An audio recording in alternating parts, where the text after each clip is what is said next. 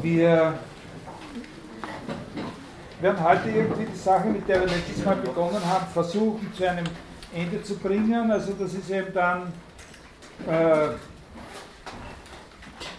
nicht nur auf irgendeine Weise diesen Satz Nummer 6 oder die, den Spirit von diesem Satz Nummer 6 verständlich zu machen, sondern eben den Wittgensteinschen Gedanken, der da dahinter steht, als solchen zu charakterisieren. Und, äh, und wir werden dann in der nächsten Stunde als nächstes, bleiben wir noch immer bei diesem Thema und werden das dann ein bisschen im Besonderen und auch kritisch betrachten. Äh, also was sozusagen die, die eigene kritisch, also kritisch befragend dasselbe dann noch einmal anschauen. Also das sind so drei Stufen.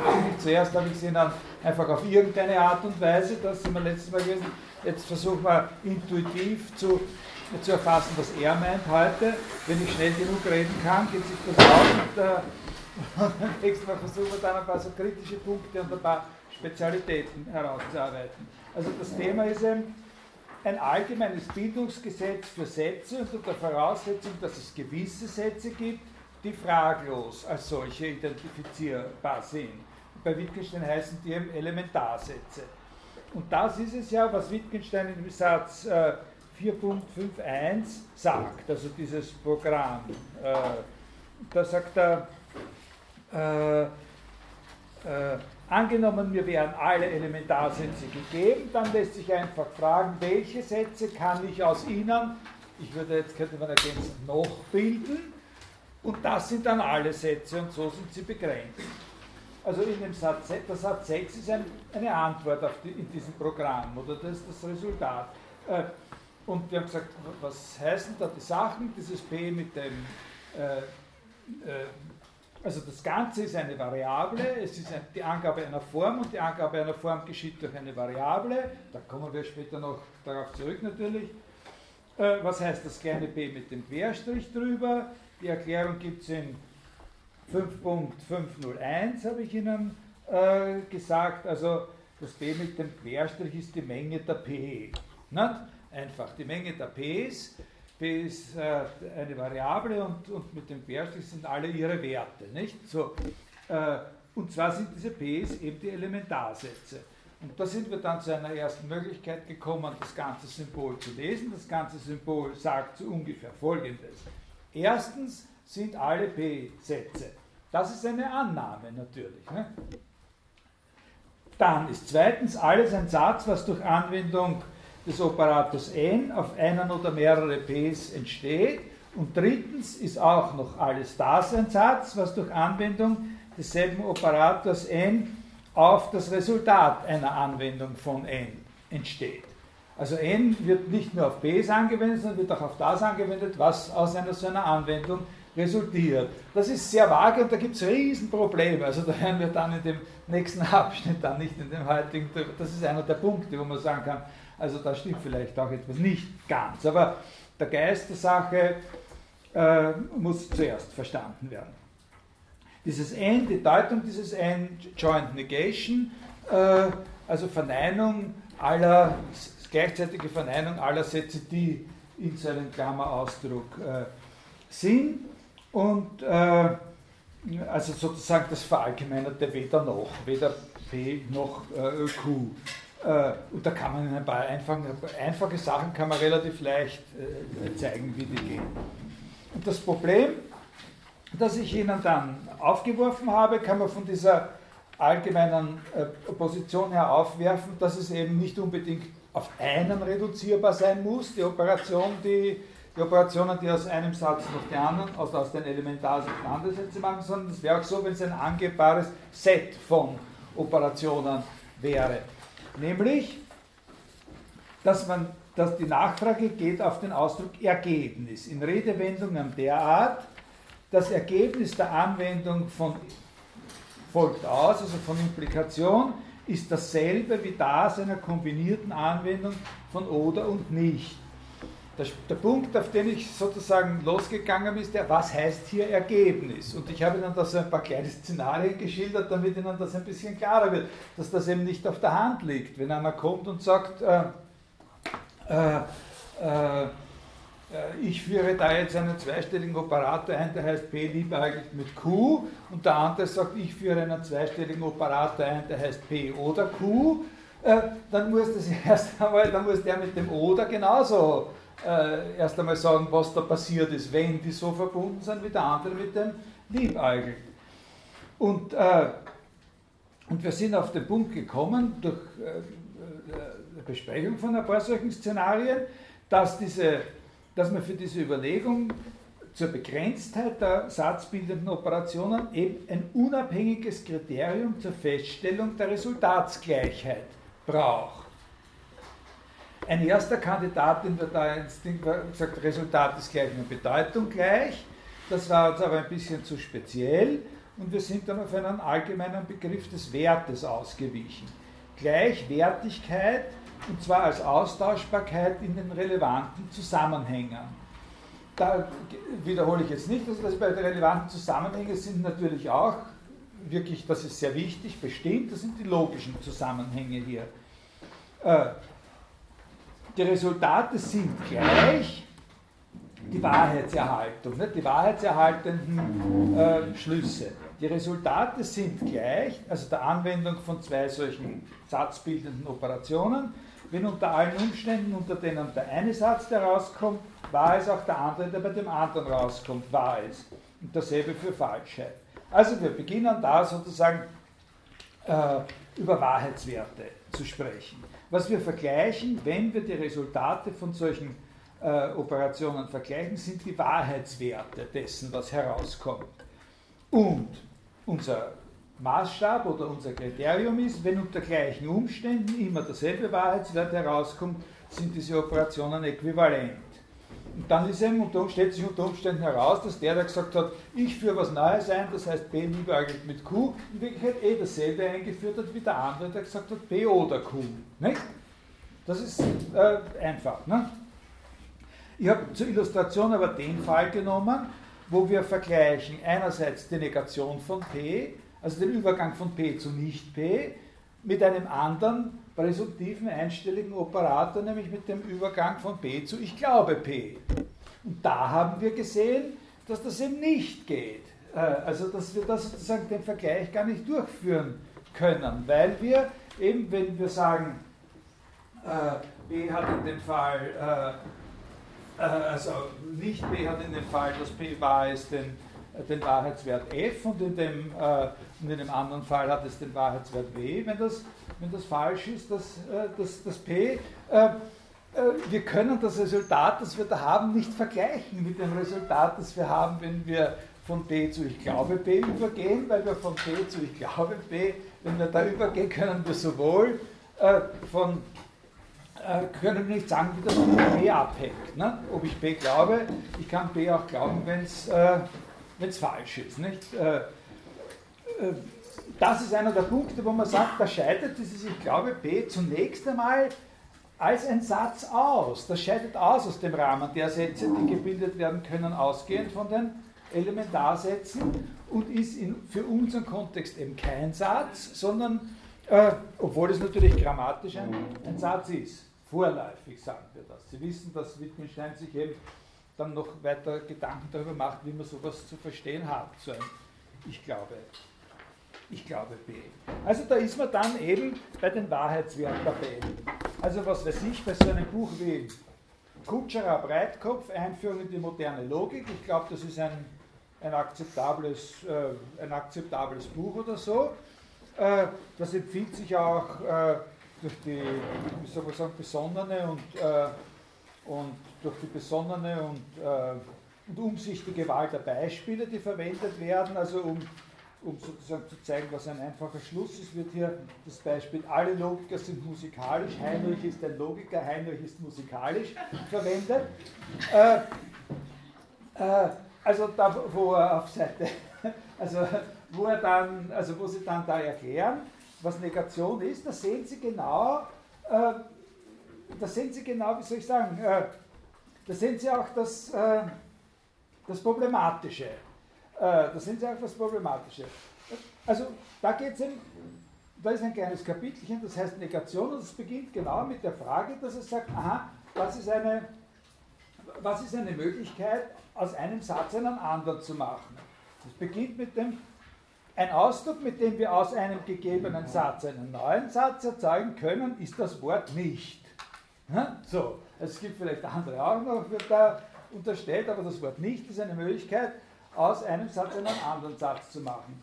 Und dann, äh, und dann kommt so ein Beispiel, Friedel singt gern und die Verneinung, Friedel singt nicht gern, ist dann eben auch ein Satz. Ne? Äh, Finde ich schon so ein bisschen, aber okay, locker am Anfang, streng in der Folge. Äh, jetzt dann machen Sie darauf aufmerksam, dass man das Verneinen auch anders tun kann, also ist auf keinen Fall oder überhaupt nicht und so. Und dann gibt es diese Sache, dass man das normiert halt für die Logik auf eben so ein Nicht und das Nicht auch noch auf ein Symbol, ein Hakel oder so. Und äh, so. Und dann sind Sie, sind Sie dabei, dass Sie gesagt haben, also dann haben wir dieses Hakel. Das ist für alles, was eben überhaupt eine Verneinung des Satzes B ist, ist Hakel B eben diese Verneinung. Und dann beginnt der nächste Absatz mit, unter welchen Bedingungen ist ein verneinter Satz wahr bzw. falsch? Das ist, ein, das ist die Art von Fragen, die mich, wie ich angefangen habe, solche Bücher zu lesen, immer umgebracht hat. Na? Äh, aber okay, also wenn man sich daran gewöhnt hat, weiß man, was die meinen. Na? Die meinen nicht einfach überhaupt unter welchen Bedingungen, sondern die meinen eben, dass man da schon einen bestimmten eingehängten Blick hat. Die reden gar nicht mit Leuten, die keine Scheuklappen haben.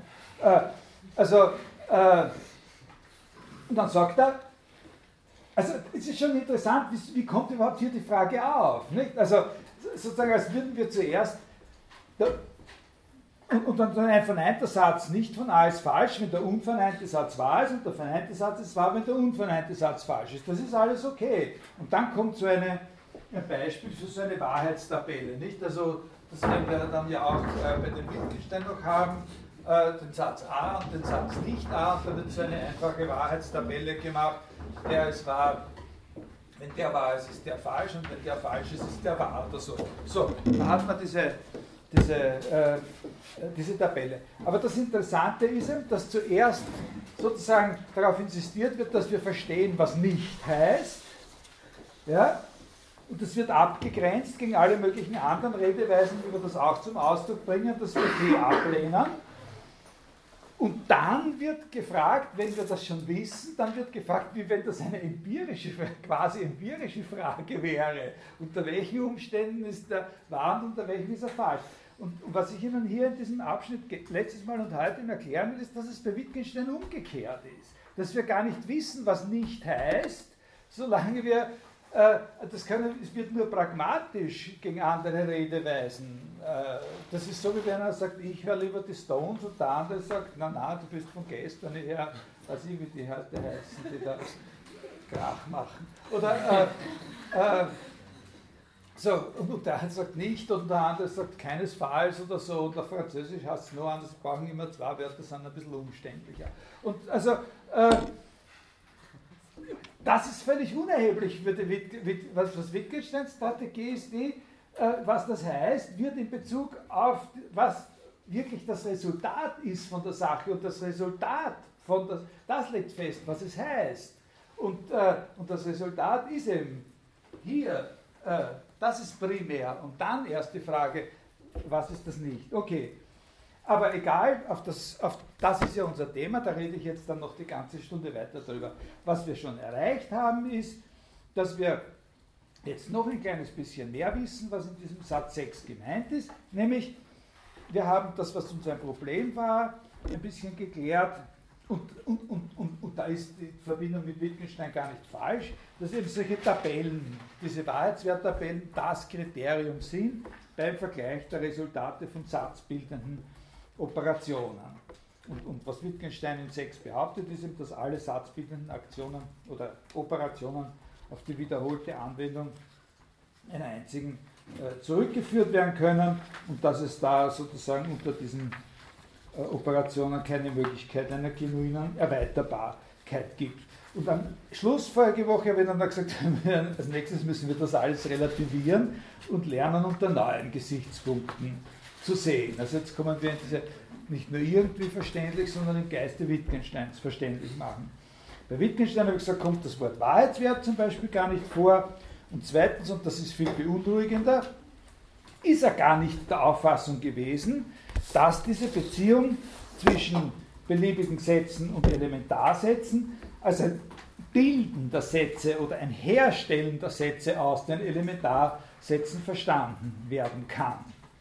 Er spricht von einer Operation n die ganze Zeit und, und, und legt da viel Gewicht dahinter, aber sagt andererseits, dass diese Operation gar keine reale Operation ist. Also das ist ein bisschen geheimnisvoll. Also man kann in 5.3 liest man zum Beispiel äh, sehr 5.3 legt einen Hand, ein handfestes Verständnis nahe. Ne? Alle Sätze sind Resultate von Wahrheitsoperationen mit den Elementarsätzen. Und dann, also noch ein bisschen massiver fast, die Wahrheitsoperation ist die Art und Weise, wie aus den Elementarsätzen die Wahrheitsfunktion entsteht. Also man denkt an eine Kaffeemaschine oder, oder irgendeinen Apparat, der halt einen Input kriegt und dann was damit macht und dann kommt es aus. Ne? So. Äh, nach dem Wesen der Wahrheitsoperation äh, wird auf die gleiche Weise wie aus den Elementarsätzen ihre Wahrheitsfunktion, aus Wahrheitsfunktionen eine neue. Jede Wahrheitsoperation erzeugt aus Wahrheitsfunktionen von Elementarsätzen wieder eine Wahrheitsfunktion. Und jetzt beginnt das aber auch schon ein bisschen verdächtig zu werden. Und der folgende Satz macht einen schon misstrauisch, ob man das wirklich so handfest lesen darf. Der sagt nämlich schon, das Resultat jeder Wahrheitsoperation mit den Resultaten von Wahrheitsoperationen mit Elementarsätzen ist selbst wieder das Resultat einer Wahrheitsoperation mit Elementarsätzen. Ja? Das heißt ja schon, wir wissen ja schon, was er da meint. Nicht? Das ist das, worum es in dem Satz 6 geht. Das ist der dritte Punkt. Es ist drittens auch alles das ein Satz, was das Resultat der Anwendung von n auf ein Resultat der Anwendung von n ist. Und hier sagt er jetzt ja offensichtlich, dass wenn wir etwas haben, was wir durch Anwendung auf eine Anwendung erzeugt haben, eigentlich auch durch Anwendung auf etwas erzeugen können, wo noch keine Anwendung dazwischen steht. Das ist schon ein Punkt, das ist schon ein wichtiger Punkt, dass er das hier sagt. Das geht schon in, das verlagert den Akzent schon ein bisschen, nicht? Weil wenn es egal ist, ob es sozusagen mit einem Ding mache, mit einem Schwung mache oder ob ich sozusagen absetzen muss und dann dasselbe noch einmal machen muss. Das ist schon ein wichtiger Hinweis sozusagen über den ontologischen oder über den realen Status dieser Operationen. Also das ist äh, aber besonders natürlich 525.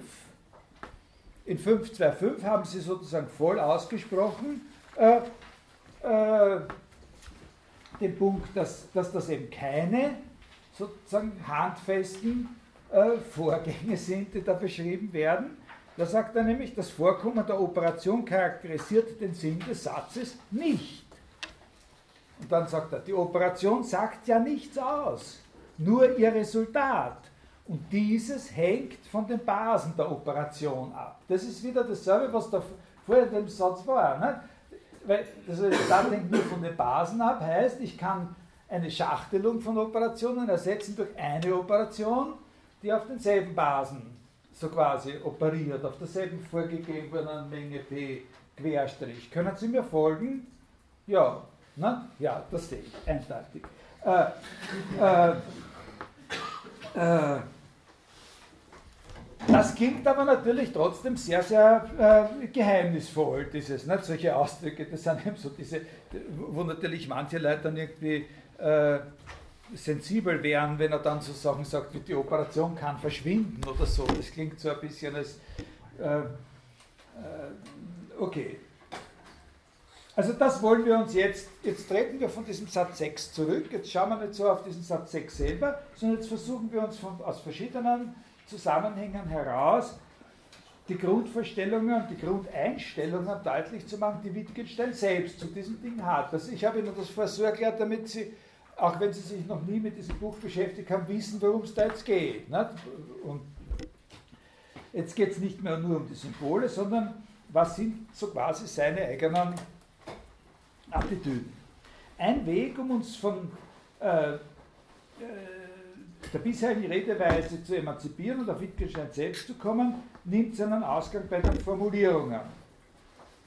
Äh, zwei Operationen, angewendet auf dieselben Elementarsätze, haben das gleiche Resultat, wenn die resultierenden Sätze unter um, allen Umständen immer die gleichen Wahrheitswerte haben.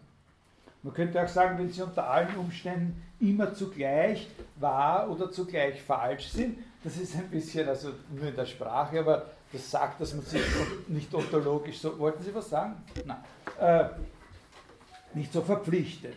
Aber die eigentliche Frage ist die, was sind diese Umstände? Nicht? Wenn man sagt, äh, unter allen Umständen immer zugleich wahr oder zugleich falsch sind. Und da ist schon ein Punkt, wo sich auszahlt, ein bisschen auf die Sprache zu achten. Also nicht die Sprache zu reglementieren, aber ein Bewusstsein zu haben, dass man da äh, mehr oder weniger präzise sich ausdrücken kann.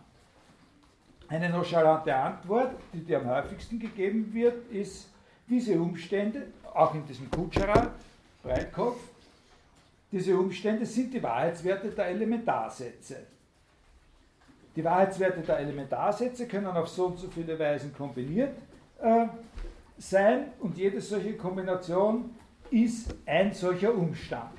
Alle Kombinationen sind alle Umstände. Aber das hat eben den Nachteil, dass man von Wahrheitswerten reden muss.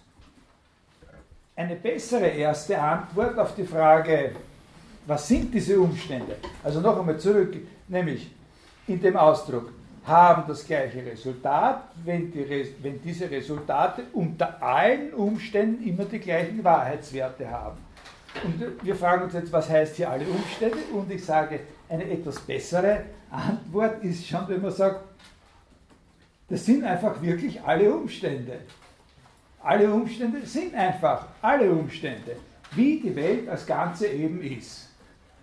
Äh, die Welt als Ganze kann so sein, könnte auch anders sein, und zwar auf sehr viele verschiedene Arten anders sein, als sie jetzt ist. Und alle Umstände sind einfach alle Arten, wie die Welt als Ganze ist oder sein kann.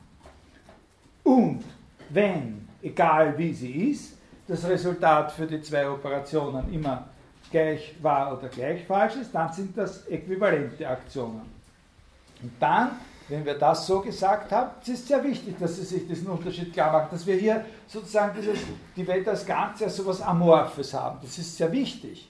Äh, und dann nachher sagen, weil wir ja nicht immer die ganze Welt unter die Lupe nehmen können, wenn wir solche Überlegungen anstellen, äh, schränken wir das ein, indem wir sagen, jene Umstände sind alle Umstände, so wie sie sich auf die Wahrheit und Falschheit der Fragen und Elementarsätze auswirken. Also der, der wichtige Unterschied ist zwischen diesen beiden Varianten. Die eine Variante, wo ich sage, die ist nicht so gut, die ist für den Wittgenstein nicht so interessant, ist die, wo man sagt, diese Umstände sind einfach die Wahrheitswerte der Elementarsätze. Und die Variante, wo ich sage, das ist wichtig, dass man sieht, dass das nicht nur verbal anders ist, sondern einen anderen, eine andere philosophische Einstellung dann zu bilden erlauben wird, ist, dass man sagt, jene Umstände sind einfach alle möglichen Weltzustände überhaupt, so wie sie sich auf die Wahrheit und Falschheit der fraglichen Elementarsätze auswirken.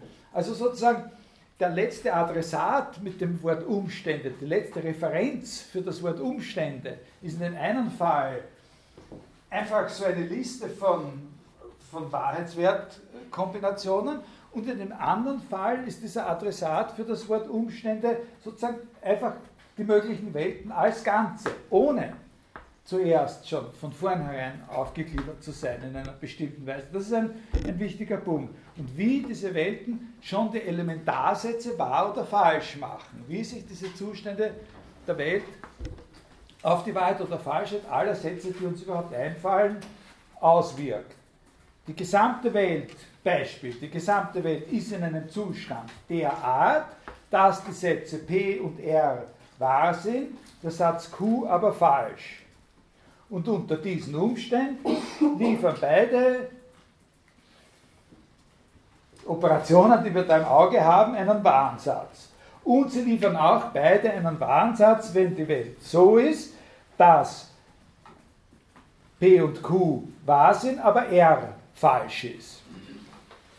Also dieser Satz, der, der und, und wenn die beide dasselbe, dieser Satz, der dann beide präsumptiven Operationen, die können jetzt heißen liebäugelt oder irgendwas, das sind relativ komplexe Operationen dann, äh, die würde man in der normalen äh, Sprechweise sozusagen, der, der Aussagenlogik würde man das ja so wiedergeben, dass man sagt, es handelt sich um den Satz. Die sind dann beide derselbe Satz. Nicht? Und, und zwar ist das der Satz P und Klammer Q oder R und nicht Klammer Q und R. Äh, also ist eben, äh, weil es eben wahr ist, genau, äh, äh genau dann, wenn das P immer wahr ist äh, und von den anderen genau 1 äh, wahr ist und 1 falsch ist. Also diese Tabellen, die entsprechenden Tabellen, in denen man das nachschauen würde, die sind eben bei Wittgenstein, so eine Tabelle ist bei Wittgenstein im Satz 431, nicht auf den kommen wir dann. Also im Satz 431 sind das dann die erste, zweite, dritte und vierte Zeile. Nicht? Habe ich beschrieben. Ich habe Ihnen die dritte und vierte Zeile in dieser Zeichnung mit drei Sätzen äh, äh, beschrieben. Äh, also worauf es da ankommt, ist eine Formulierung wie ein Weltzustand der Art, dass diese und jene Elementarsätze wahr oder falsch sind. Ein anderer Weltzustand ist ein anderer Umstand. Immer geht es darum, alle Umstände, wenn auch in der Restriktion auf die gegebenen Elementarsätze, in Betracht zu ziehen. Was versteht Wittgenstein, das Wort, was er da sozusagen äh, hat, der Terminus ist Wahrheitsmöglichkeiten. Was versteht er unter Wahrheitsmöglichkeiten? Was versteht er unter Wahrheitsmöglichkeiten der Elementarsätze? Das ist jetzt ein kleiner Einschub für hauptsächlich für Leute, die sich noch nie äh, äh, über sowas Gedanken gemacht haben. Ein Satz hat zwei Wahrheitsmöglichkeiten. Der ist entweder wahr oder falsch. Wenn ich mehrere Sätze habe, dann hat natürlich noch immer jeder von denen nur diese zwei Möglichkeiten. Dadurch, dass man sozusagen in die Gesellschaft anderer Sätze eintritt, wird man nicht in dem Sinn bereichert, dass man dann mehr Wahrheitsmöglichkeiten hat, es wahr oder falsch zu sein. Aber wenn Wittgenstein den Ausdruck verwendet, Wahrheitsmöglichkeiten der Elementarsätze, wo Elementarsätze im Plural vorkommt, äh, dann meint er eben alle Möglichkeiten ihrer Kombination zu einem Weltzustand, zu, einem solchen, zu einer solchen möglichen Welt. Und so ein Weltzustand kann dann genannt werden Wahrheitsmöglichkeit für diese Sätze zusammengenommen. Also das ist nur sozusagen für die Sprache, dass man da nicht irritiert ist. Da folgt natürlich noch immer nicht, dass jeder einzelne Satz als solche jetzt mehr als zwei Wahrheitsmöglichkeiten hätte, obwohl es für den Satz dann mehrere Wahrheitsmöglichkeiten als zwei gibt, die in Frage kommen, weil das diese kombinierten von mehreren Elementarsätzen sind. Und wenn ich so und so viele, wenn ich eine gegebene Anzahl von Elementarsätzen habe, dann kann man eben diese Anzahl der Weltzustände, der möglichen Weltzustände errechnen, die sich in denen äh, spiegeln. Das hängt nur von dieser Gesamtzahl ab. Also das sieht man in dem Satz 427. Bezüglich des Bestehens und Nichtbestehens von n Sachverhalten gibt es keines gleich die Summe der n über nü von n ist, von nü ist gleich 0 bis, bis n und so. Äh, also das kann man, kann man ausrechnen. Und 428, diesen Kombinationen, die es da gibt, entsprechen ebenso viele Möglichkeiten der Wahrheit und Falschheit von n Elementarsätzen. Also da sieht man sozusagen, wie viele solche Zeilen es gibt. Ne? Die werden ja, wenn es nicht nur zwei sind, äh, immer mehr. Ne? Das sieht man in dem 431, sieht man ja. Bei einem hat man zwei Zeilen, bei zwei hat man vier Zeilen und bei drei hat man, das kann man sich dann ausrechnen. Äh, so, und umgekehrt, von hinten herum gedacht, wenn ich einen Satz hernehme, der durch eine zulässige Bildungsaktion aus den Elementarsätzen hervorgegangen ist, dann wird er eben in bestimmten, in manchen bestimmten von diesen Gesamtzuständen wahr und in anderen falsch sein. So wie Ihnen für diese zwei Beispielsätze, die da selber gesagt habe, eben die vierte und fünfte, dritte und vierte Zeile in dem, in dem Schema mit drei. Und das ist das Resultat und das kann ich mit dem Resultat einer anderen Aktion vergleichen. Aber das bedeutet, genau das bedeutet eben, dass ich bei der sozusagen Beurteilung dieses Satzes, der das Resultat ist, in Wirklichkeit eben direkt auf so eine Verteilung von Weltzuständen bezogen bin. Sozusagen die Elementarsätze sind eigentlich nur so quasi der Screen oder der Filter, durch den ich auf diese Verteilung von, äh, von Wahrheitsmöglichkeiten in verschiedenen Weltzuständen bezogen bin. Und deswegen, weil das so ist, weil das nur dieser Filter ist, deswegen sagt Wittgenstein in 5254, äh, die Operation kann verschwinden. Die Operation kann verschwinden, die Verneinung äh, kann verschwinden in der doppelten Verneinung. Aber das ist nur ein, ein, ein Einzelbeispiel.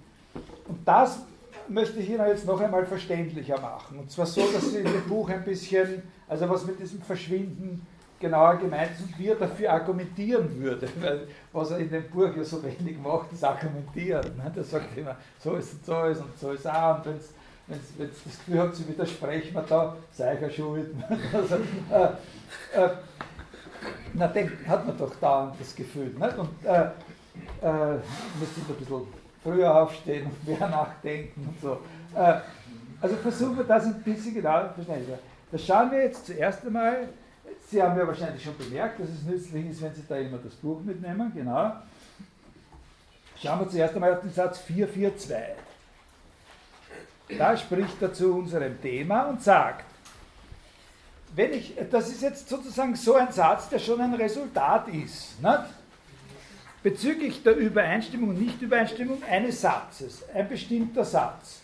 Und jetzt bezüglich seines, seiner Bewahrheitung oder Nichtbewahrheitung oder Übereinstimmung oder Nichtübereinstimmung mit den Wahrheitsmöglichkeiten von n Elementarsätzen. Da müssen Sie dieses Wort, die Wahrheitsmöglichkeit der Elementarsätze eben schon so verstehen, wie ich es Ihnen vorher erklärt habe. Das sind immer diese Gesamtweltzustände.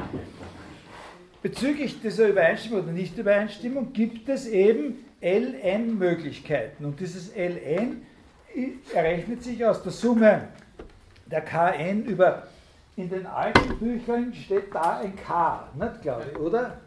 Ja? Ein K. Ja, genau. Und in der, in, in der, das ist ein bisschen verwirrend, in dieser Ausgabe steht vernünftigerweise da ein kleines Kappa. Ja? Äh, also Summe der, der Kn äh, über, über Kappa wo das Kappa eben von 0 bis Kn geht. Und dieses Kn, das ist ja das, was man da vorne ausgerechnet hat äh, in 427. Was man, das hat man da vorher ausgerechnet, also bei 2 sind es 4 und bei 3 sind es 8 und so weiter. Ne? Das ist dieses, äh, äh dieses K, äh, das ist dieses Kn. Äh,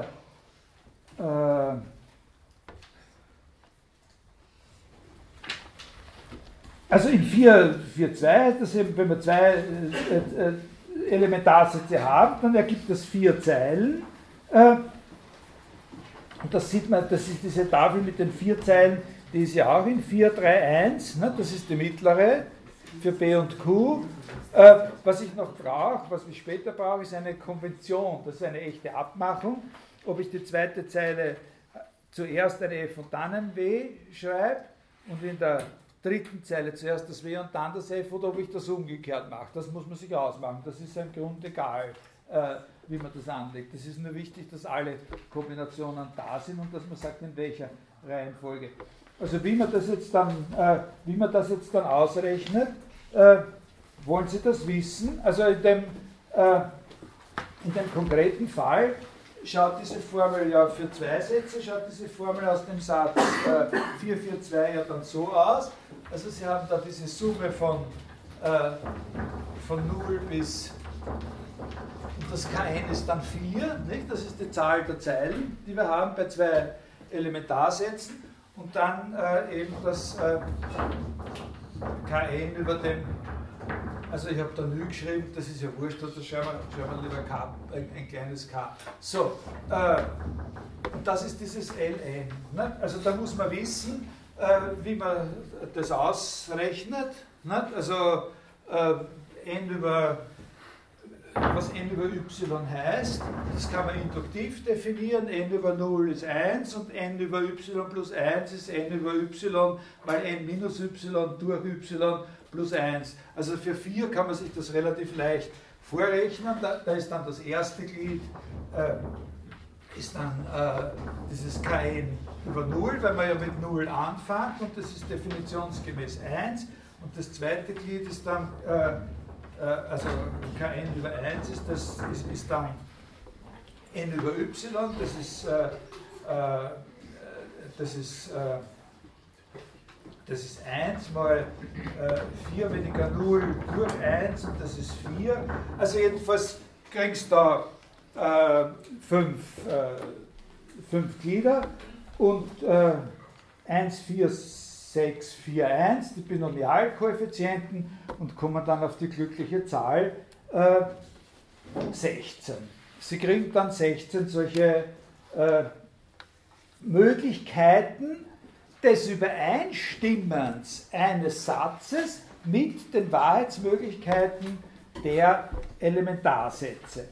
Äh, und da müssen Sie jetzt schauen, also Sie müssen eine Verbindung herstellen zwischen diesem Satz 442, wo wir waren, und da blättern Sie jetzt rüber zu dem Satz 5101. Der, dieser Satz zeigt das, was da herausgekommen ist, das 5101. Die Wahrheitsfunktion an jeder Anzahl von Elementarsätzen, also ich würde statt jeder geschrieben haben, einer beliebigen Anzahl von Elementarsätzen, lassen sich in einem Schema folgender Art hinschreiben folgender Art. Und das ist das Schema für die Wahrheitsfunktionen von zwei Elementarsätzen. Ja, Sie brauchen noch ein bisschen, äh, aber da stehen die, da stehen die sozusagen, äh, da stehen die untereinander. Ich, ich sage dann was zu, der, zu, zu, dem Symbol, aber eigentlich erklärt sich das ja von selber, nicht genau genommen. Äh, äh wir werden immer, wenn wir, wenn wir zwei Elementarsätze haben und einen Satz aufschreiben, der auf denen ihrer Basis gebildet wird, dann werden wir immer vier Zeilen haben. Nicht? Es wird immer vier Zeilen geben für den Satz. Also jeder wird so ausschauen wie der mittlere in 431. Äh, also wir werden immer so eine, für, jeden, für jede einzelne Wahrheitsfunktion werden wir sowas haben wird dieses mittlere in, in 431 ein B und ein Q und, äh, und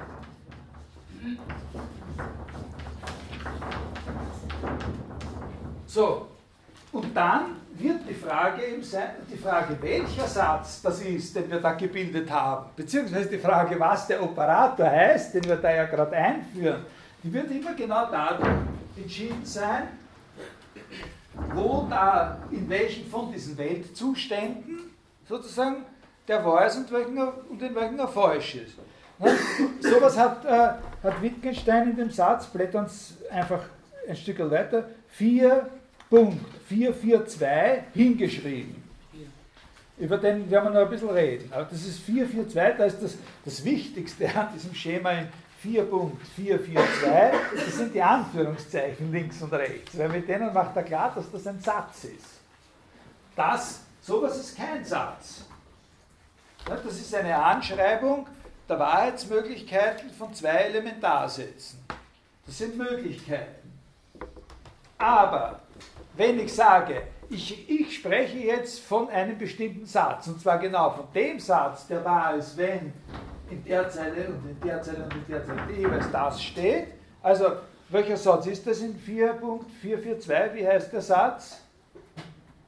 Kann jemand schnell sagen, wie man den ausspricht? Bitte? Wenn dann. Ja, ja, das ist genau richtig, wenn dann. Ne? Äh, also der ist, der ist eben nur dann falsch, wenn der, wenn der erste ist und der zweite falsch ist. Das ist immer wahr, es ist der Satz, wenn B, dann Q. Ne? Das ist der Satz, wenn P dann Q. Äh, Und, und, und da sehen Sie, dass Sie dann natürlich, wenn, wenn, äh, wenn Sie da zwei Sätze haben, dann haben Sie da eben so eine, eine Verteilung wie, wie hier. Oder von mir aus können wir da ein FA hinschreiben oder er schreibt gar nichts hin, das ist wurscht. So, aber es ist gescheiter, wir schreiben jetzt mal ein F hin, weil nämlich in 5.101 hat er ein F. Ja? Und, und in 5.101, jede Zeile fängt sozusagen mit einem umgeklappten solchen Ding an. Nicht?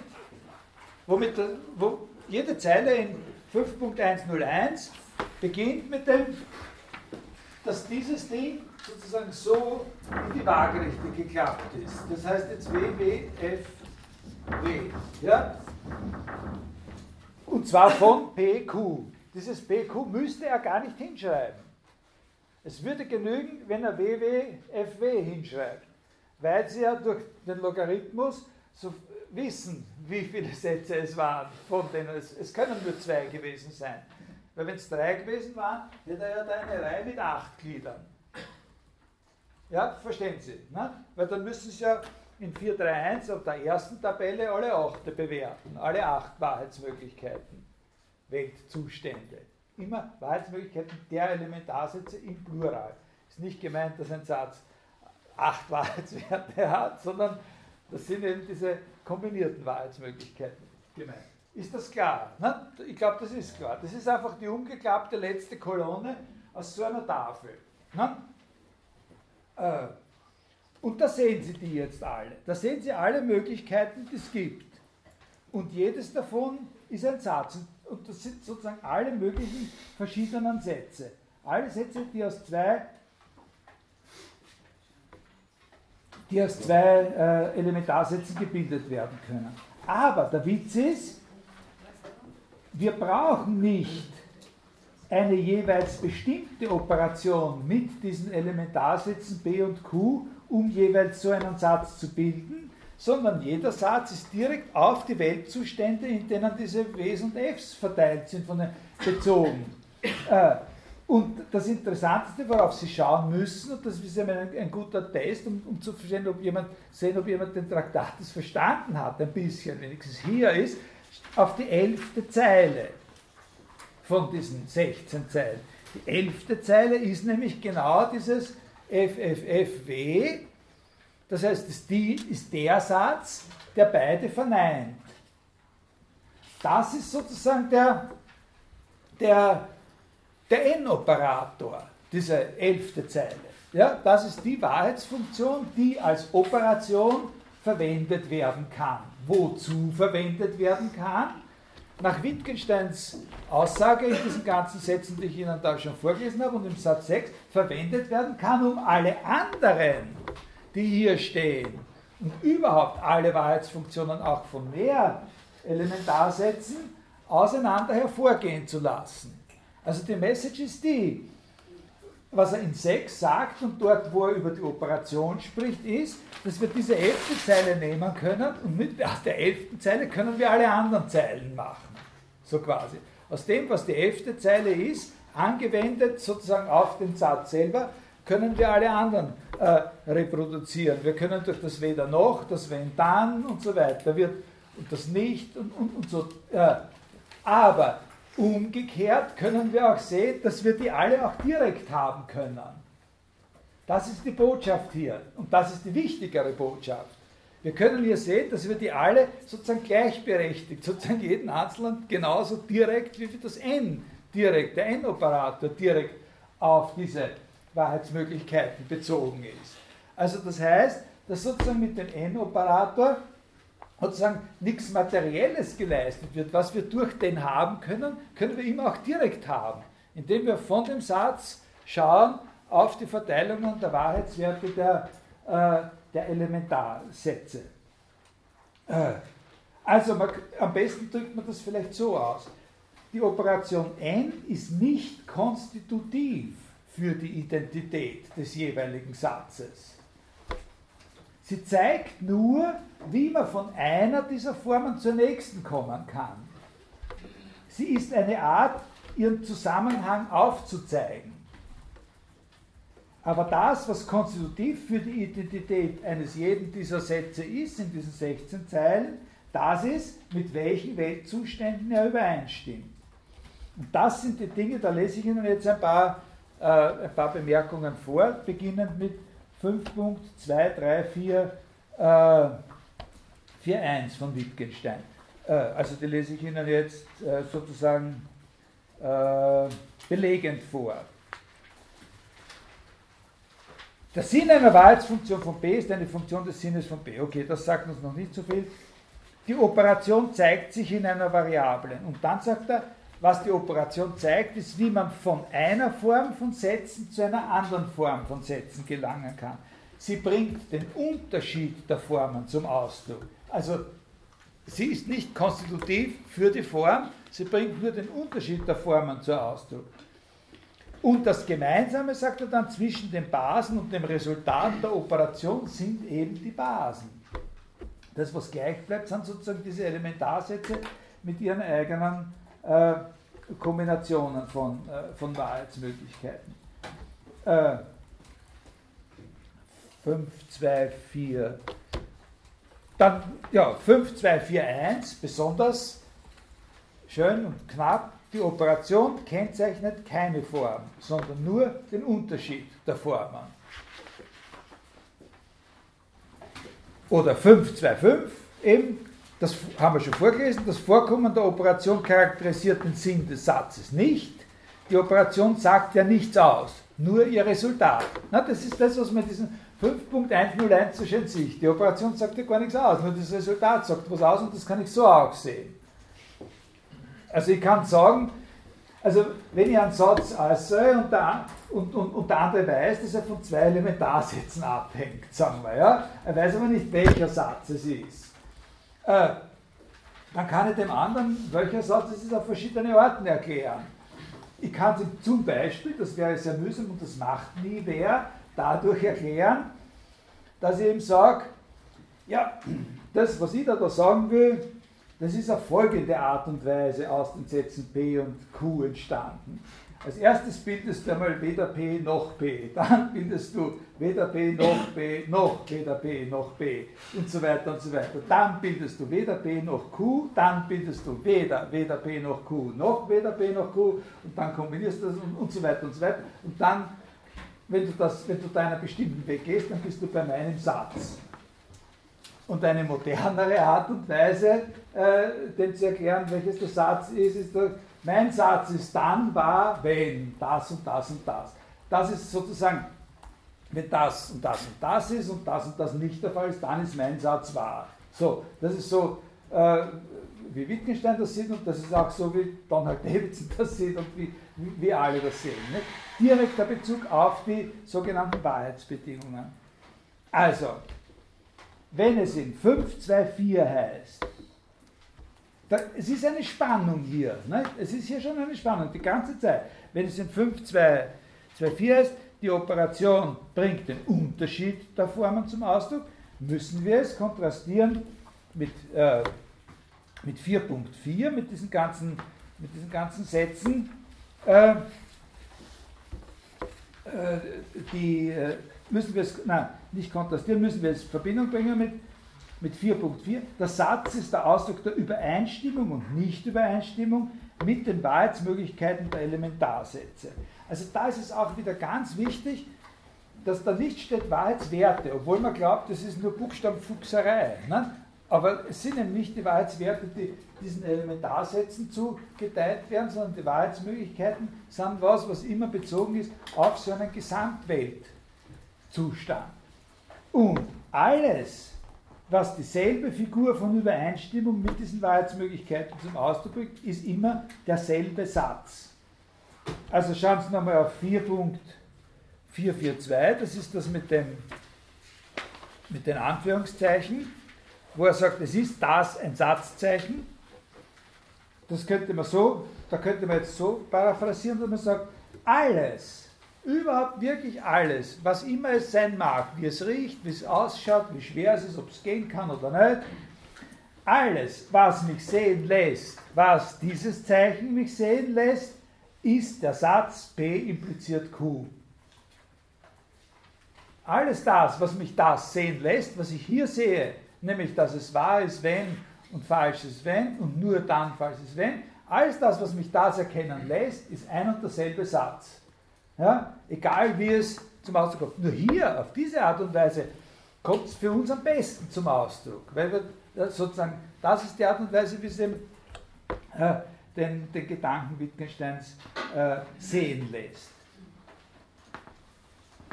5.474 äh, äh, Die Anzahl der nötigen Grundoperationen hängt nur von unserer Notation ab. Also die, das ist auch wichtig immer als Kommentar zu dem Satz 6, dass es nur eine ist und dass ich das alles mit einer Grundoperation darstellen kann, dass ich von den 16 Zeilen in, in 5.101 sozusagen, dass ich die anderen alle von der 11. Zeile her aufrollen kann. Das ist eine Sache der Notation, nur der Notation. Das ist nicht, der N-Operat ist nicht das, was konstitutiv für den Sinn des Satzes ist. Was konstitutiv für den Sinn des Satzes ist, ist sein Bezug auf die Verteilung der Wahrheitsmöglichkeiten von Elementarsätzen in den verschiedenen Weltzuständen.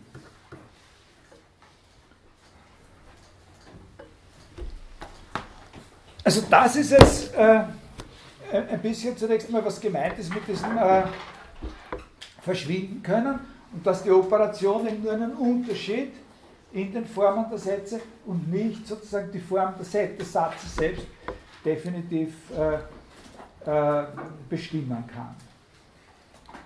Damit aber, wenn das so ist, mit der, wenn die Operation sozusagen so etwas ist, was nur verschwinden kann und nur sozusagen eine Notationsfrage ist, äh, dann ist eben diese Metaphorik dann ist diese Metaphorik von den Satz aus den Elementarsätzen bilden oder die Sätze gehen hervor aus den Elementarsätzen, dann ist die eben eine irreführende Metaphorik. Und dann sollten wir eine bessere Sprache suchen. Ja? Dann sollte uns eine Sprache zur Verfügung stehen, die in der Hinsicht ein bisschen neutraler ist. Ne? Dass man nicht immer sozusagen, ja? Ich würde sogar weitergehen, warum nehmen wir das Wort Operation? Genau. Das ist ja nur vom Namen eines Unterschieds. Genau, das ist ja, das ist aber, da komme ich jetzt, da rede ich jetzt nicht drüber. Ja? Also wir reden dann später über die, äh, in der nächsten Stunde vielleicht. Ja? Also Sie haben ja da, ich habe ja auch nicht drüber geredet, ich habe auch nicht versucht zu klären, äh, habe gar nichts dazu gesagt, dass da die Wörter Weizfunktion und Weizoperation so in ein bisschen ein Durcheinander vorgekommen sind. Nicht? Was ist da eigentlich der Unterschied zwischen Weizfunktion und Weizoperation und, und, und, und so? Äh, also an einem Punkt habe ich gesagt, an, an diesem 5.101 kann man sehen, dass die eine Wahrheitsfunktion, die in der 11. Zeile sozusagen als Operation verwendet werden kann oder angesehen werden kann, mit der man die alle auseinander hervorgehen lassen könnte. Und äh, da spreche ich erst nachher drüber. Also ich glaube, dass, der, dass letztlich der wahre Grund, äh, äh, der liegt relativ weit entfernt, der ist immanent in dieser Überlegung, glaube ich, gar nicht zu finden. Der hat was zu tun mit der Art und Weise, wie er das Verhältnis von Logik und Mathematik sieht. Aber warum das für ihn wichtig ist. Und, und, der hat ja das auch eingegeicht, so quasi diesen Ausdruck Operation, mit viel allgemeineren Überlegungen, was überhaupt eine Operation ist und so. Und das ist der, der springende Punkt dann eigentlich. Aber, ja, gut. Äh, aber also die Operation sozusagen, äh, die verschwinden kann und so weiter und, und, äh, und, und die Inkongruenz dieses Umstandes mit der Terminologie von dem Hervorgehen und Entstehen und Bilden und so. Daher ist eine neutralere Terminologie besser. Und, äh, und die Ausdrücke, die, die Wittgenstein da verwendet, das ist so eine kleine Familie von Ausdrücken, die er da hat, um, um, um, um sozusagen das Neutrale auszudrücken. Da ist der erste ist mal Abhängigkeit. Ja? Also es handelt sich nicht so sehr darum zu zeigen, wie also jetzt geht es nur um die Sprache. Ne? Jetzt geht es nur um die Sprache, nicht um Thesen, sondern die Art, wie immer dasselbe ausgedrückt wird. Also das eher so, besser so ausgedrückt, dass man sagt, wie hängt ein bestimmter Satz, und wir werden dann sagen, der Sinn eines bestimmten Satzes, von dem Sinn von Elementarsätzen ab, als auf welchem Weg ist der Satz aus den Elementarsätzen gebildet worden. Abhängen ist sozusagen äh, ein bisschen weniger verpflichtend nicht? und erlaubt uns auch äh, sozusagen diesen Zusammenhang zu sehen als einen immateriellen Zusammenhang. Und, wenn, ne? und, und da wären wir dann in Übereinstimmung mit ihm, mit diesem Satz, wo er sagt, die Wahrheitsfunktionen sind keine materiellen Funktionen. Ne? So, äh, aber was heißt abhängen? Das muss man jetzt ein bisschen, äh, man müsste das noch ein bisschen genauer. Und da haben wir, da haben wir zum Beispiel, äh, äh, was unter diesem Abhänger zu verstehen ist, in welcher Form da eine Abhängigkeit sein kann. Äh,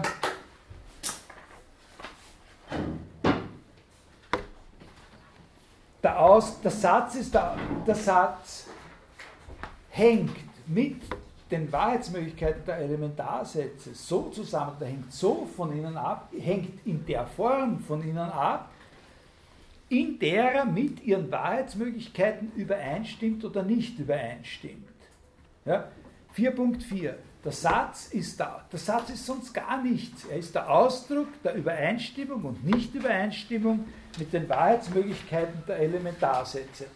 Und das ist ganz handfest. Er ist der Ausdruck, der Satz ist der Ausdruck der Übereinstimmung und Nichtübereinstimmung mit den Wahrheitsmöglichkeiten der Elementarsätze. Das heißt, der Satz ist sozusagen kondensiert in so einem Ding immer, weil das ist eben der Ausdruck der Übereinstimmung und Nichtübereinstimmung. Ja? So ein Ding ist immer der Satz. Das ist der, der, der direkteste, sozusagen wie sagen wir, maschinensprachlich, würde man sagen, wie heute, Maschinen, Maschinensprache und nicht äh, in eine andere Sprache übersetzt. Äh, der direkte Ausdruck, also hier geht es natürlich nicht um eine, eine reale Maschine, sondern sozusagen, aber um die Maschine, die sozusagen aller Interpretationen arbeitet, der Ausdruck der Übereinstimmung und Nichtübereinstimmung mit den Wahrheitsmöglichkeiten der Elementarsätze. Und genau in diesem Übereinstimmung und Nichtübereinstimmung, und dass dieses einmal so, einmal so sein kann, ist es eben begründet, dass der eine Satz so davon abhängt und der andere hängt anders äh, davon ab. Äh, und da hat eben Wittgenstein dann noch ein, ein sehr, sehr wichtiges Wort, das müssen Sie jetzt, das ist in 4.431. Da kommt sozusagen ein Terminus herein, der diesen Satz 4.4, äh, wie soll man sagen, Terminolo ein terminologisches Profil gibt, ja? nämlich, die sagt, der Satz ist der Ausdruck seiner Wahrheitsbedingungen. Also das heißt, Wahrheitsbedingungen sind eben diese Wahrheitsmöglichkeiten, mit denen er übereinstimmt oder nicht über, übereinstimmt. Und, äh, und jetzt äh, kann man hier, das ist ein Akt der, wie soll ich sagen, das ist ein Einschub, was ich jetzt mache. Ja? Und äh, ein Akt der Bequemlichkeit. Ja? Äh, auf der Grundlage von diesem 4.431. Der Ausdruck der Übereinstimmung nicht, weil das ist ja, ja genau, das habe ich ja gar nicht vorgelesen, den Anfang von 4.431. Das ist so ein schrecklicher Satz. Also wie man sowas schreiben kann und wie dann die Leute sagen können, dass das stilistisch toll ist, das Buch, das ist völlig unverständlich. Äh, das ist dieser Satz der Ausdruck der Übereinstimmung und Nichtübereinstimmung mit den Wahrheitsmöglichkeiten der Elementarsätze drückt die Wahrheitsbedingungen des Satzes aus. Der Ausdruck drückt war furchtbar. Ne? Das hätte er sich ein bisschen mehr äh, noch einmal überlegen können. Er Aber was er meint, ist klar. Nicht? Und dann sagt er, der Satz ist der Ausdruck seiner Wahrheitsbedingungen. Und, äh, und das ist die Möglichkeit, dass mit diesen Wahrheitsbedingungen jetzt ein erstes Mal und zwar völlig vorläufig. Aber vorläufig nicht in dem Sinn, dass es falsch wäre und dann zurückgenommen werden müsste, sondern vorläufig im Sinn, dass es ganz abstrakt und äußerlich ist. einen Begriff einzuführen, der sehr brauchbar ist und der uns das Reden erleichtert, ist der Begriff Sinn. Äh, das mit den Weib ist eine Möglichkeit, den Begriff Sinn einzuführen. Von dem, wir haben ja von Sinn überhaupt noch nicht geredet, aber Sie wissen alle, Sinn ist ein wichtiger Begriff und, äh, und was wir wollen, und das hat sich schon in manchen von den Zitaten ja abgezeichnet, ist, wir wollen sagen können, alles das, was wir bisher gesagt haben, wollen wir ja so sagen können. Der Sinn eines gegebenen Satzes hängt von dem Sinn der Elementarsätze so ab und der Sinn eines anderen Satzes hängt von dem Sinn der Elementarsätze so ab. Das wollen wir ja sagen können. Und wir wollen aber das schnell sagen können. Wir wollen das sozusagen, wie sagt man dort, diese Lizenz gleich erwerben. Äh, äh, äh, und äh, auspacken und verwenden, so wie das heute eben ist, und nicht ein halbes Jahr lang darüber nachdenken, was der Sinn des Satzes jetzt bei Wittgenstein eigentlich ist. Das verschieben wir auf später. Und da gibt es eine sehr gute Möglichkeit, nämlich eine erste Frage, der Sinn eines Satzes kann verstanden werden nach dem Modell der charakteristischen Funktion für eine äh, bestimmte Menge. Eine charakteristische Funktion für, das sehen Sie gleich, dass das genau das ist, was Wittgenstein hier auch im Auge hat. Äh, also wenn Sie äh, eine charakteristische Funktion für eine, äh, für eine bestimmte Menge oder so besteht so, also wenn wir eine Menge a haben, die Teilmenge einer Menge d ist, dann ist die charakteristische Funktion für a sozusagen diejenige, die allen Elementen von D sozusagen einen von genau zwei Werten zuordnet, je nachdem, ob die in dem A sind oder nicht. Das ist die Sache. Also es handelt sich um, um, um eine Menge D und um eine Teilmenge A. A ist in D. Und dann gibt es noch eine zweite Menge, die aus irgendwelchen zwei Elementen besteht. Also diese zwei Elemente, was die sind, das ist nur wichtig, dass es zwei sind. Das kann ein Einser sein und ein Nuller. Das kann sein Stan und Olli und das kann auch sein W und F. Nicht? Das ist ganz egal. Und dann sehen Sie schon, dass das genau das ist, was er hier, hier hat bei diesem, bei diesem Ding. Nicht? Das, das ist eine charakteristische Funktion. Nicht? Diese Form, die hier ist, das ist der Sinn des Satzes. Nicht? Das ist der Sinn des Satzes.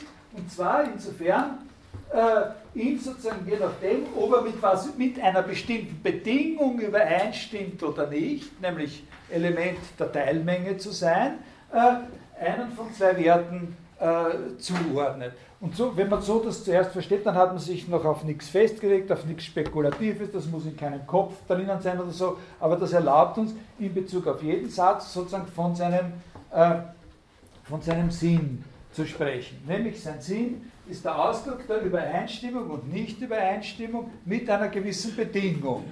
Und, das ist ein, und je nachdem kriegt er an von zwei Werten und genau das ist es, was so eine charakteristische äh, Funktion äh, leistet. Also ab jetzt rede ich in diesem Sinn vom Sinn äh, des Satzes.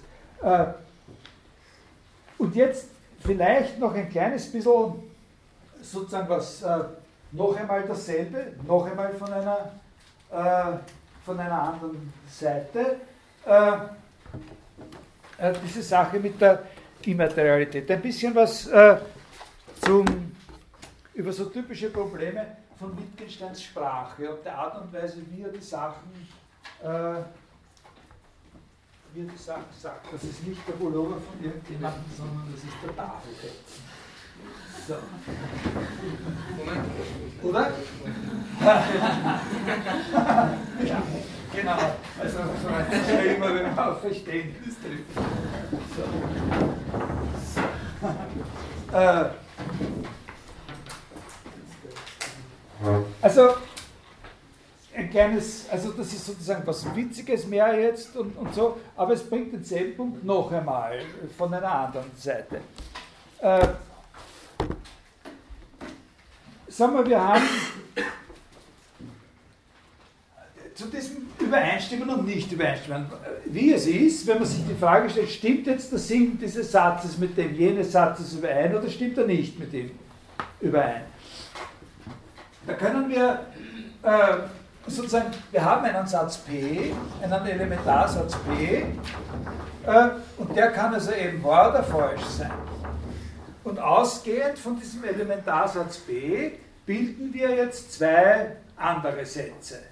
Also wir bilden einen Satz R, äh, oder, oder sagen wir, was habe ich da?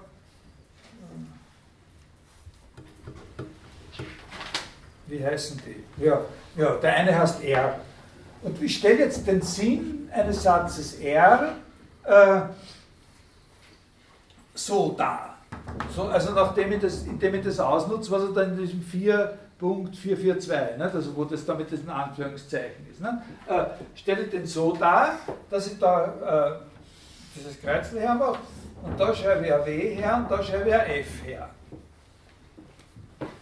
Und dann bilde ich einen Satz S und der Sinn von S ist eben so, da habe ich wieder dieselbe Ausgangssituation, ein W und ein F. Und den schreibe ich jetzt, und da schreibe ich eben da F und da W.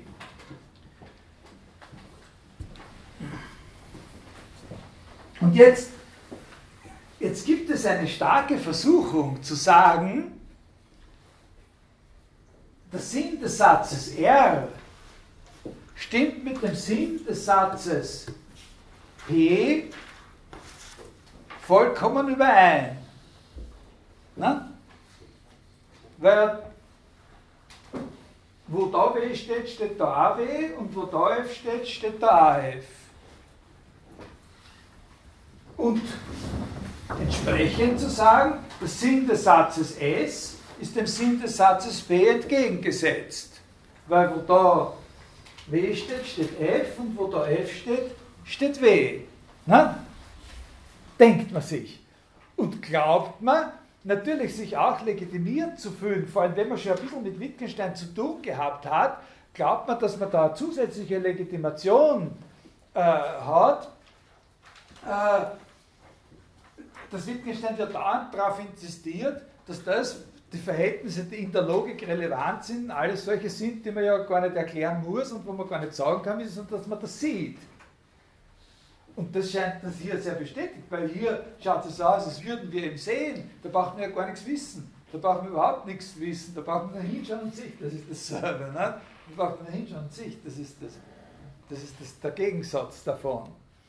Aber so ist das nicht. So einfach ist das nicht. Denn was sagt Wittgenstein selbst? Ja? Also, wenn wir, diesen, wenn wir diese Sichtweise sozusagen wirklich adoptieren würden, dann würden wir sagen, der stimmt überein, genau deswegen, weil das die gleichen Zeichen sind. Na? Weil er überall die gleichen Zeichen hat.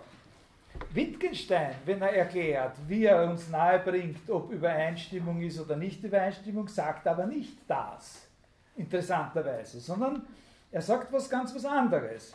Er sagt, die Übereinstimmung bringe ich durch das Abzeichen W zum Ausdruck und die Nichtübereinstimmung durch das Fehlen dieses Zeichens. Wo ist denn das? Wo sagt er das? Das habe ich jetzt auswendig äh, äh, gesagt.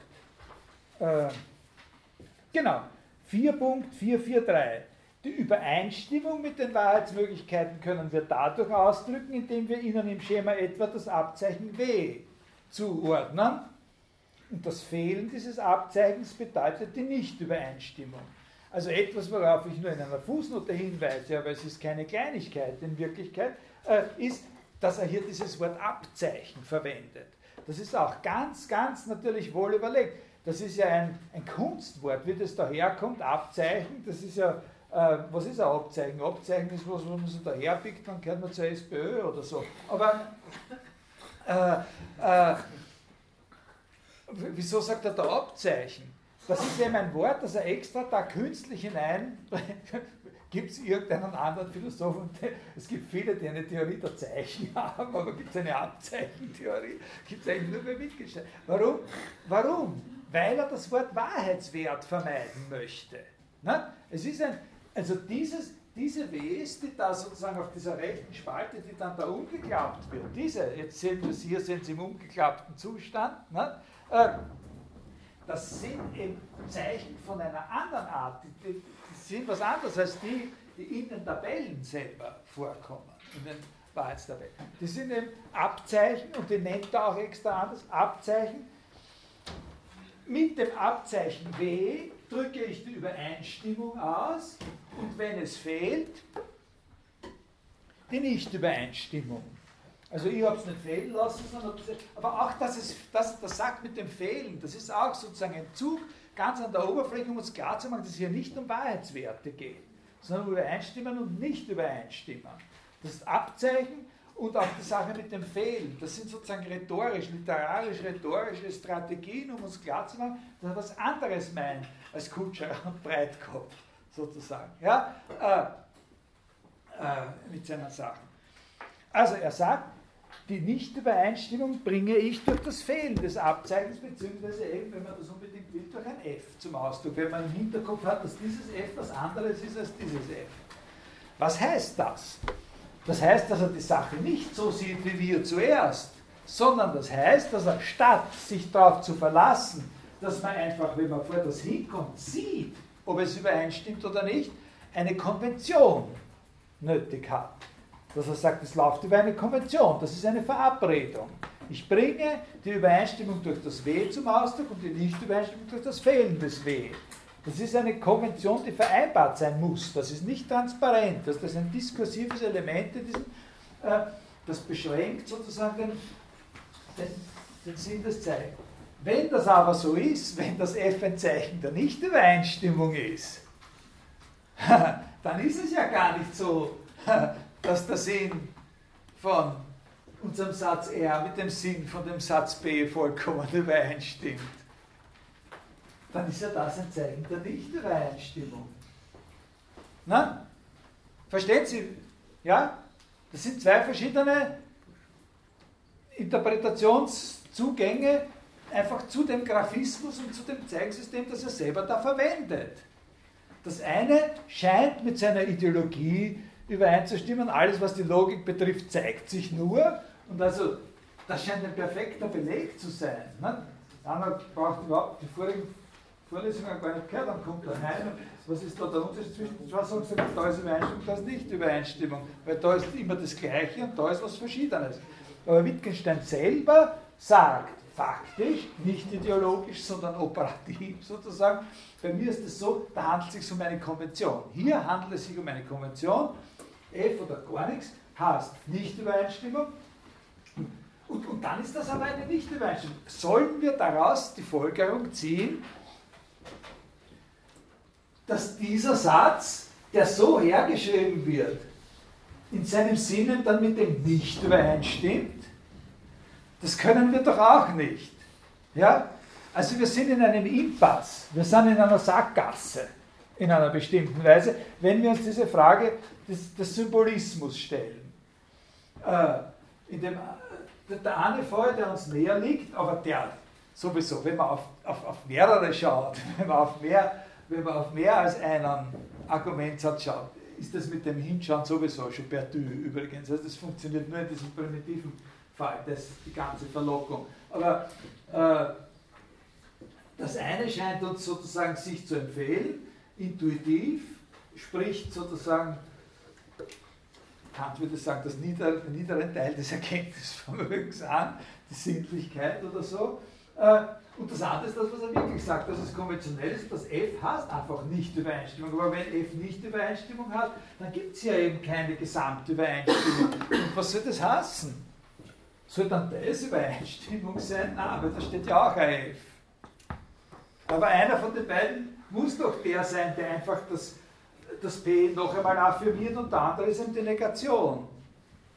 Also das schaut wirklich so aus, da hat er sich in was. Wie kann man das lösen? Hat jemand von Ihnen eine Idee, wie das zu lösen ist? Und wenn Sie wissen, wenn man weiß, wie man das lösen kann, dann weiß man auch, warum ich über das geredet habe. Aber es ist auch so ganz lustig, oder?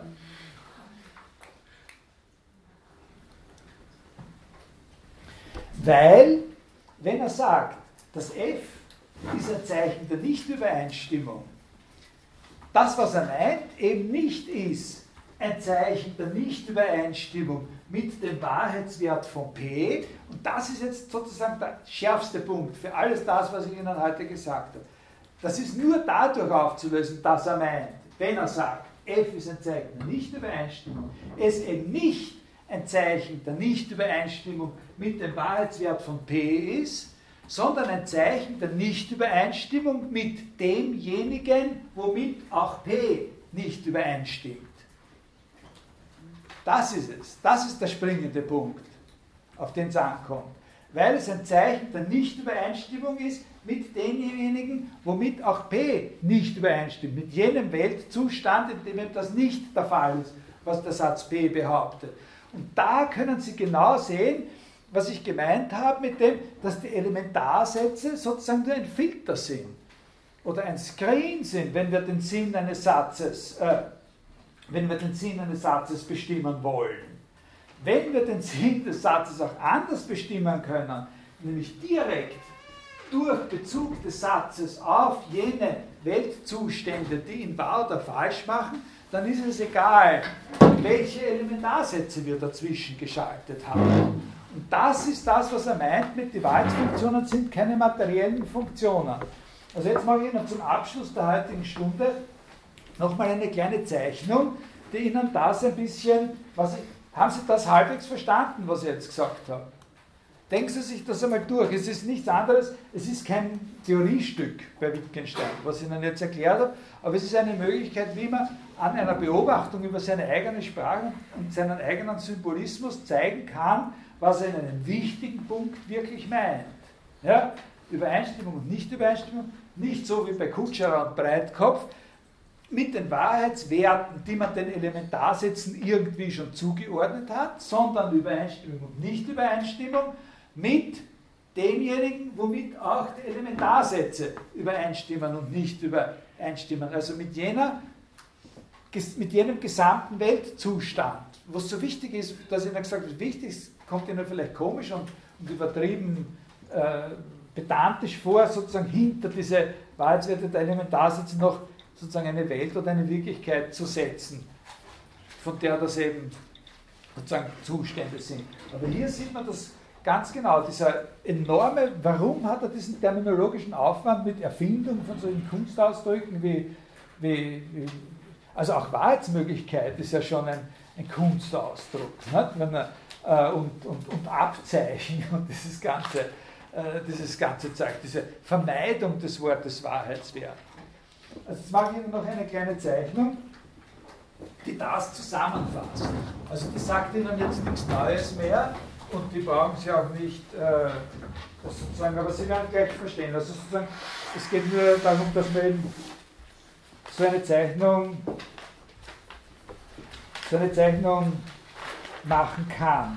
Also sagen wir, wir haben, wir haben zwei Elementarsätze. Man kann diese Zeichnung natürlich dann auch, mir jetzt, die ist nicht von Wittgenstein, aber man kann sie mit etwas von Wittgenstein dann äh, in Bezug bringen. Das werden wir vielleicht machen, das muss ich mal überlegen, ob Sie das aussehen. äh, also wir stellen jetzt wieder so eine Situation dar, wo eben ein Satz von zwei Elementarsätzen abhängt. Und ich mache eine Zeichnung, wo man das noch einmal auf eine andere Weise sieht, die das rüberbringt, was ich gerade, nein, es maximal rüberbringt. Also wir haben den Satz P unsere beiden und den Satz Q. Und, äh, und jeder dieser beiden Sätze, das erinnert eben, das ist jetzt der Ansatz, äh, jeder dieser beiden Sätze ist wahr oder falsch.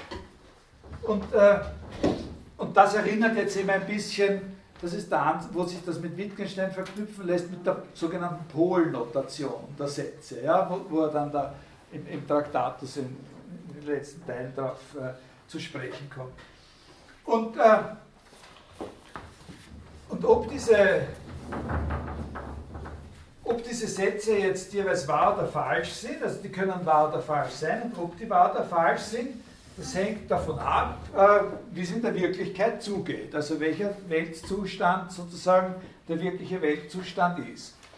Und jetzt äh, zeigen wir sozusagen die Form des Sinnes eines Satzes R äh, auf folgende Weise. Wir schreiben den sozusagen als ein breiteres solches Band. Also das ist der also dieses Band ist der Satz Q und dieses Band ist der Satz P und das, jedes Band hat zwei Enden. Nicht? Äh, sozusagen, und das eine ist das wahre Ende und das andere ist das falsche Ende. Und dieser Satz R, der hat natürlich jetzt vier Enden. Und der ist, äh, und, und die, äh, äh, der ist F, wenn hier die Verbindung zum W ist, dorthin, wo das W äh, daher geht, und, und die andere Verbindung daher geht. Äh, und er ist W, äh, wenn es hier zum F hergeht äh, und hier zum W und er ist auch W, wenn es hier zum, zum F heruntergeht und, und da zum, zum W und er ist auch W, er ist auch wahr, wenn es hier zum, ich glaube, das ist das Einzige, was man fällt, zum, zum F geht und hier zum F geht. Äh, also, äh, kann jemand sagen, wie der Satz heißt? Nicht B und Q. Genau, genau, das ist nicht B und Q, das ist der Satz nicht B und Q. Und wenn man sich das so aufschreibt, glaube ich, dann kann man gut sehen, äh, wie sozusagen, wenn man jetzt alle Linien verlängert, dann kommen wir immer da hinten in die Wirklichkeit. Das ist die Linie zur Wirklichkeit. Was jetzt aus dieser Linie ist, ist die Wirklichkeit, das ist die Instanz, die schon bei den Elementarsätzen entscheidet, ob sie wahr oder falsch sind. Und, äh, und, und, und wo sozusagen wir die Linien von dem komplexeren Satz, sogenannten komplexeren Satz von dem Satz R, auch dorthin verlängern können und die gehen sozusagen nur durch die W und Fs der Elementarsätze durch, glaube ich. Das ist, das ist eine Zeichnung, die ein bisschen klar machen kann, was er meint mit äh, die, zum Beispiel die Wahrheitsoperation wir haben so und so viele Wahrheitsoperationen, wir können das, was wir durch deren hintereinander Ausführung haben, haben wir auch mit einer Wahrheitsoperation. Oder die Wahrheitsfunktion ist immateriell. Was wichtig ist, ist nur, dass der Satz auf dieselbe Wirklichkeit in einer Weise bezogen ist, die Übereinstimmung oder Nicht-Übereinstimmung mit den Wahrheitsmöglichkeiten der Elementarsätze Sätze ist. Also damit mache ich für äh, für, für heute Schluss. Sie können ja versuchen, diese Zeichnung selber irgendwie schöner nachzumachen, dass die Striche und besser, wenn man Farben hat, wenn man farbige, äh, wenn man Buntstifte Aber Sie müssen die Zeichnung auch nicht machen. Ich glaube, sie macht ungefähr klar, was, äh, was gemeint ist. Worauf es ankommt, ist, ist, wie diese vier Linien sozusagen daher treffen und ob das eben und wo sie durchgeht, sozusagen, übereinstimmen oder nicht übereinstimmen mit den Wahrheitsmöglichkeiten der Elementarsätze. Und nächstes Mal werden wir jetzt dann ein paar, muss man sagen, ein paar kritische Punkte, die sich da jetzt angesammelt haben, besprechen.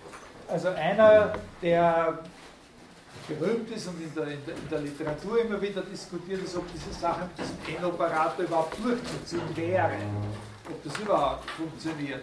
Eine andere Sache ist das Verhältnis von Operation und Funktion.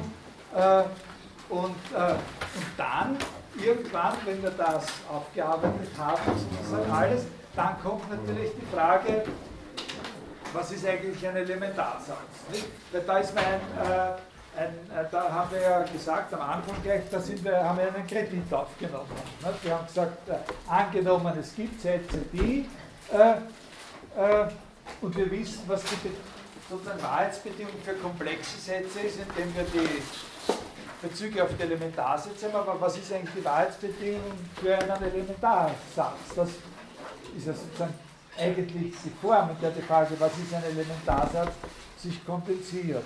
Äh, das ist etwas, was uns dann zu dieser, dieser Bildtheorie führen wird und wo wir aber auch nicht vergessen dürfen, dass wir noch eine andere Flanke offen haben, nämlich uns zu fragen nach dem Verhältnis zwischen dem Satz und seinem Zeichen.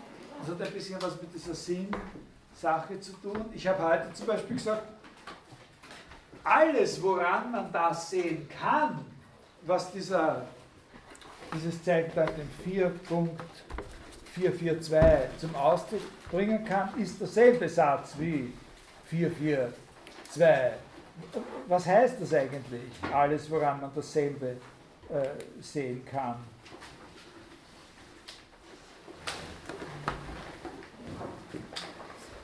Ja, 4.442. Also diese, diese Dings mit den Anführungszeichen rechts und, äh, und, und, und, links. Das bringt uns dann auf diese, das ist eben dieses Problem, äh, was ist eigentlich der Satz im Verhältnis zu dem Satzzeichen und diese Schwierigkeiten mit den Begriffen Zeichen, äh, Symbol, Ausdrucksform und so weiter. Bis nächste Woche.